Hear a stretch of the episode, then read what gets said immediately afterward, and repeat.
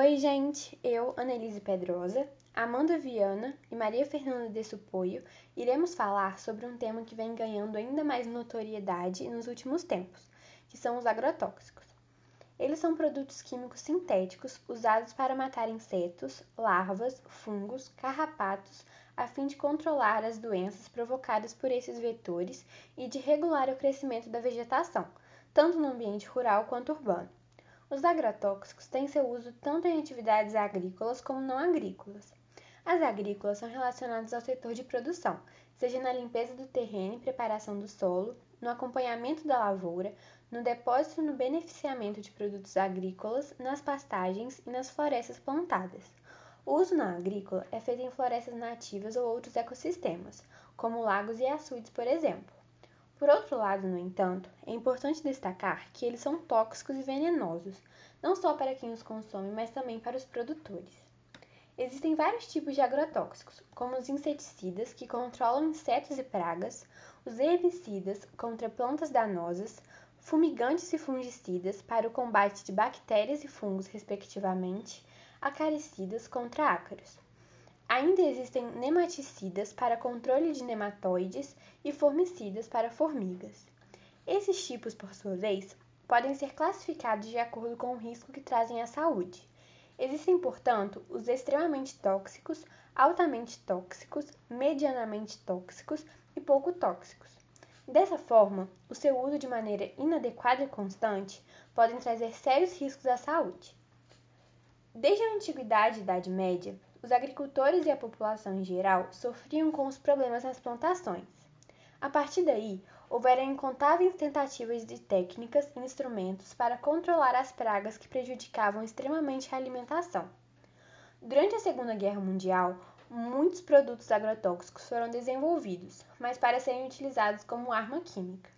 No ano de 1874, foi desenvolvido o primeiro deles, denominado DDT, mas somente em 1939 as propriedades inseticidas foram observadas. A partir desse momento, o DDT passou a ser amplamente utilizado como a principal forma de combater o mosquito disseminador da malária.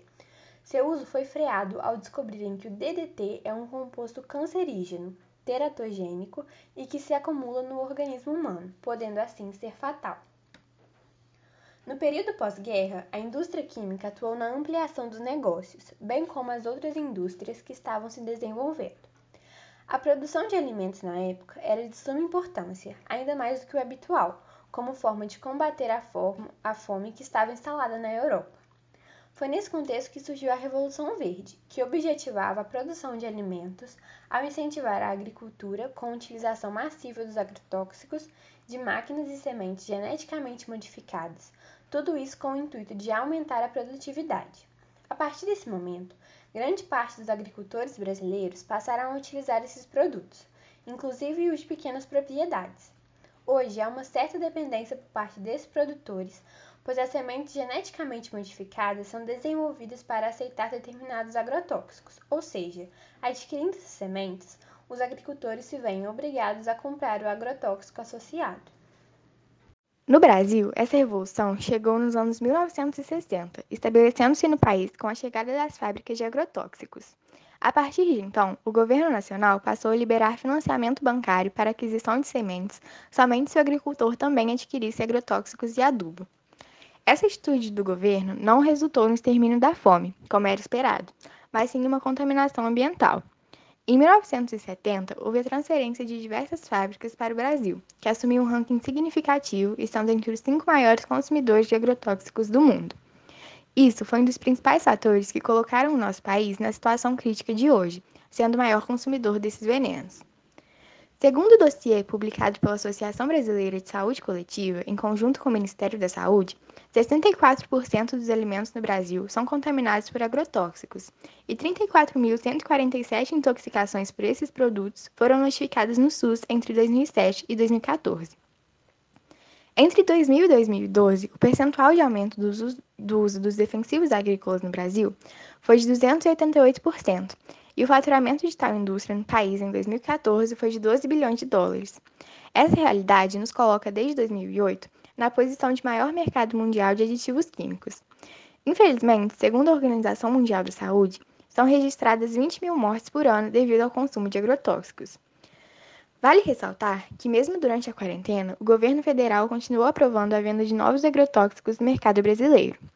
O ano de 2020 conquistou o recorde de aprovações de aditivos químicos, superando o de 2019, quando houve a importação de 335 mil toneladas de inseticidas, herbicidas e fungicidas. No ano que o país sofreu com a pandemia da Covid-19, foram liberados 493 pesticidas, 4% a mais do que no ano anterior. Os principais afetados são os agricultores e trabalhadores das indústrias de agrotóxicos, que sofrem diretamente os efeitos dos defensivos químicos durante a manipulação e aplicação. No entanto, toda a população está suscetível a exposições múltiplas a eles, por meio do consumo de alimentos e água contaminados. Gestantes, crianças e adolescentes também são considerados um grupo de risco, devido às alterações metabólicas, imunológicas e hormonais presentes nesse ciclo de vida. No trabalho, a exposição aos defensivos agrícolas ocorre por meio da inalação e do contato com a pele durante a manipulação do aditivo químico. Já o contato com o ambiente é feito através de pulverizações aéreas que ocasionam a dispersão dessas substâncias pelo meio ambiente, contaminando as áreas e atingindo a população. Além disso, consumir alimentos e água contaminados ou ter contato com roupas de trabalhadores com agrotóxico também são formas de se expor aos diversos riscos. Quando disseminados por avião, os herbicidas contaminam não apenas as plantações, mas também o solo e a água. A toxicologia dos aditivos teve início com a verificação da letalidade para o indivíduo de forma aguda, morte num curto prazo de tempo. Atualmente, ela já se preocupa com a letalidade crônica e com as alterações sobre aparelhos do corpo em médio e longo prazos. Há também a preocupação com alterações em nível celular, tumores. Ao longo dos anos, é provável que se enfoque no nível molecular e até energético do metabolismo humano. Isso significa o reconhecimento por parte da comunidade científica que os agrotóxicos não agem mais sobre indivíduos, seus órgãos e aparelhos, mas sobre suas células e o interior destas. O veneno atua sobre a citoplasma, a membrana ou sobre o núcleo da célula. Sua ação dependerá da função dessa célula, que responderá alterando suas reações, secreções, velocidade de reações, estimula estimulando ou inibindo reações específicas. Os efeitos da exposição dos agrotóxicos podem ser agudos, de aparecimento rápido, ou crônicos, que aparecem após exposições repetidas a pequenas quantidades de agrotóxico por um período prolongado, tendo em vista que seu efeito no organismo é cumulativo. Os efeitos agudos podem ser irritação, desidratação, ardência no nariz e na garganta, tosse, coriza e vômitos. Outros sintomas inespecíficos também podem ocorrer, como dor de cabeça, transpiração anormal e fraqueza. Já os efeitos crônicos são dificuldade para dormir, esquecimento, anormalidade da produção de hormônios, câncer e problemas no desenvolvimento intelectual e físico das crianças. Uma forma de diminuir o uso de agrotóxicos é a agroecologia, que é uma ciência com princípios ecológicos e tradições culturais, que tem como objetivo gerar uma agricultura mais sustentável que promove a saúde e a vida digna. É fundamentada com solidariedade, sustentabilidade, preservação da biodiversidade, justiça social e ambiental e segurança alimentar e nutricional. Nesse modelo de produção, o uso de fertilizantes químicos é reduzido ou eliminado a partir da adoção de algumas espécies de plantas na produção, respeitando assim a biodiversidade e a rotação de culturas. Dessa forma, elas evitam a perda de nutrientes do solo, que são necessários para continuar produzindo os alimentos, e, portanto, elas reduzem também a necessidade da, da aplicação de produtos químicos. Segundo o relatório da ONU, a agroecologia é socialmente mais justa e sustentável, pois permite que pequenos agricultores produzam alimentos com um método mais, menos caro que o industrial. Mas para que esse modelo se concretize, é necessário que sejam elaboradas políticas públicas para incentivar e permitir que a produção agroecológica possa, de fato, ser uma alternativa.